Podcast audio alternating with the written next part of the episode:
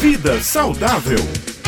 E a gente vai seguindo porque hoje é dia da coluna Vida Saudável, né? E o tema de hoje é fibromialgia. Será que eu tenho? Mas quem responde para nós é o nosso querido doutor Alan Lúcio, nutrólogo. Ele já está em linha aqui com a gente. Bom dia, doutor Alan. Bom dia. Pois é, gente. A fibromialgia é tema da nossa coluna de hoje porque nós estamos no mês de fevereiro, que é o mês de conscientização da fibromialgia. E é uma doença chata que incomoda tanta gente. É o seguinte: a fibromialgia é uma doença que se caracteriza por dores. Dores no corpo, dores musculares, mas dores em pontos específicos. Existe um mapinha que, por esse mapa, a gente consegue identificar quais são os pontos que, quando a dor acontece nesses locais, a gente consegue, a partir daí, caracterizar o diagnóstico de fibromialgia para o paciente. Mas de forma bem simples, para não complicar a situação, você vai sentir dores difusas em pernas, em braços, ombros, no tronco, nas costas, dor na mandíbula, dor na cabeça. E são dores que vêm e voltam. São dores crônicas. E principalmente são dores desencadeadas ah, por emoções. Você tem uma raiva, você tem um estresse, você tem uma preocupação, você tem uma ansiedade, e isso desencadeia as crises de dor. E também podem ser desencadeadas essas crises de dor por determinados alimentos, principalmente os alimentos inflamatórios. Você faz uso desses alimentos, eles, esses alimentos estressam o teu organismo e a partir disso você tem o desencadeamento dos episódios de dor.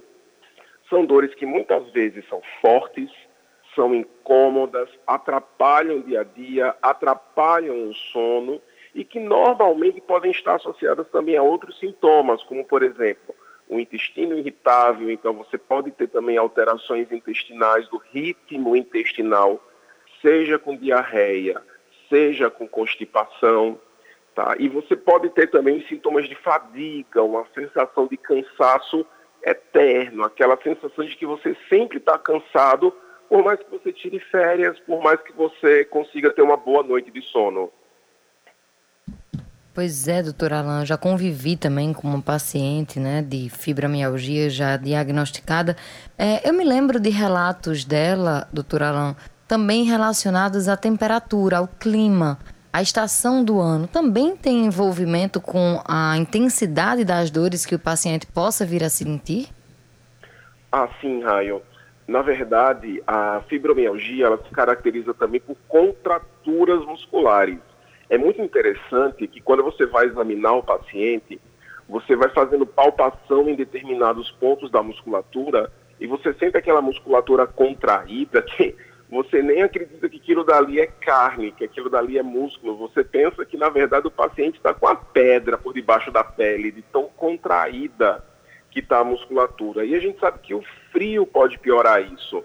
É tanto que a gente tem, inclusive aqui em João Pessoa, eu atendo, inclusive, pacientes que se mudaram, por exemplo, do sul, do sudeste, e vieram aqui para João Pessoa, nordeste, por conta do clima.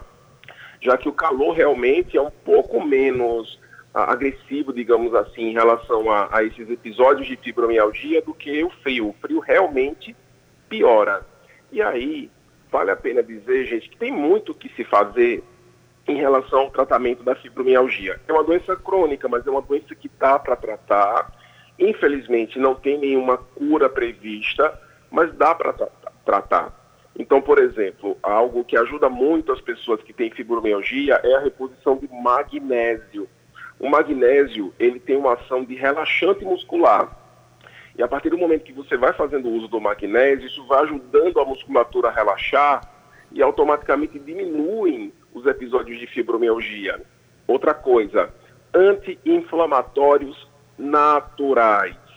Então você pode usar o velho e bom ômega 3, que é um anti-inflamatório natural, a curcumina, que vem aí da, da, da cúrcuma longa, da curcumina, o açafrão, eles também são anti-inflamatórios excelentes que podem ser usados aí também para aliviar os sintomas da fibromialgia. E claro, gente, você evitar o máximo possível aqueles alimentos que têm um caráter mais inflamatório.